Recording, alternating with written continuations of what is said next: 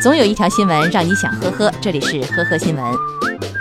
近日，多名家长向记者反映，西安市科技八路品格圣格瑞斯美育幼儿园存在老师殴打学生的现象。家长刘先生表示，最早是有一个家长发现孩子被打了，然后报警了。这个家长就来幼儿园调了监控，发现打孩子不是一个个例，班里很多孩子都被打过。班上派了三位老师，都存在推搡、拍打孩子手和头部的动作。监控里还有其他老师在场，但是没有人阻止。中三班一共有三十四名学生，从监控上看，不少孩子都有被打的经历，其中班主任薛老师动手较多。事发以后已经被公安机关带走。恐怖的是，这家涉事幼儿园由于收费问题，目前没有取得幼儿园的办学资质，属于备案阶段的 A 级看护点。目前监控已经被警方封存，涉事的班主任薛老师也被要求接受调查。近日，吉林白城铁路公安成功抓获男子尤某，他因为涉嫌在火车上盗窃被抓获。尤某被公安机关处理过，反侦查能力强，经常购买短程车票，并且不乘车，扰乱警方的侦查方向。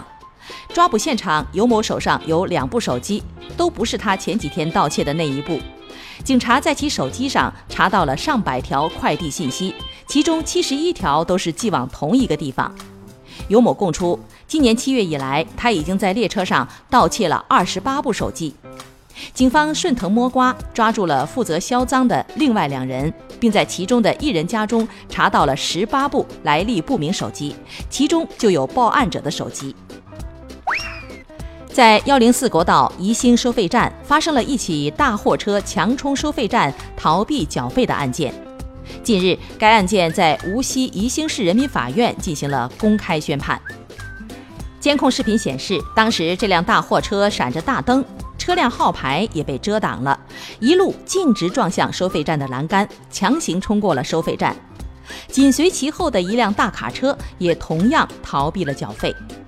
而在货车司机冲卡的过程中，收费站恰好没有工作人员，也没有路政稽查人员。那么，这仅仅是一种巧合，还是另有猫腻呢？无锡宜兴市的孙某通过货车司机微信群结识了曹某。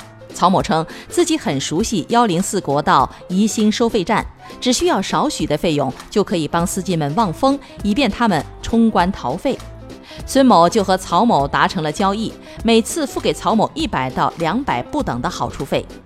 从今年四月十八号到五月十六号期间，孙某等九名货车司机经常在到达收费站前与望风者曹某取得联系，在恰好没有工作人员和路政稽查人员的时候，闪着大灯遮挡号牌，径直撞击栏杆，强行冲过收费站。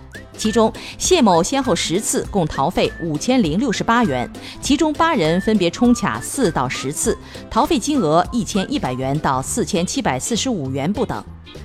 被告人孙某称，一开始只想着逃费，没有考虑到这样做已经犯法。法官认为他们构成了抢夺罪，分别判处有期徒刑六到十个月不等，并处罚金两千到三千元，同时责令退赔赃款上交国库。望风者曹某则另案处理。近日，徐州的一位妈妈报警，直言让民警把自己十二岁的儿子带走。我们家有个小孩十二岁，他不想写作业，我嚷他，他就跟我打。你看看能不能把他带走？我不要这个小孩了。你看该给谁就给谁吧，我管不了了。民警赶紧让女子把这孩子带到派出所了解情况。男孩说：“妈妈管自己比较严，而且教育方法也让自己不适应，所以情急之下就做出了过激的举动。”通过民警的耐心劝说，男孩最终认识到自己的错误，并主动向母亲道歉。当晚，母亲向民警表示感谢以后，将男孩带回家，并表示今后会好好的和孩子沟通。要说什么是当代父母会呼吸的痛，那绝对是给孩子辅导作业了。感谢收听今天的呵呵新闻，本节目由喜马拉雅和封面新闻联合播出。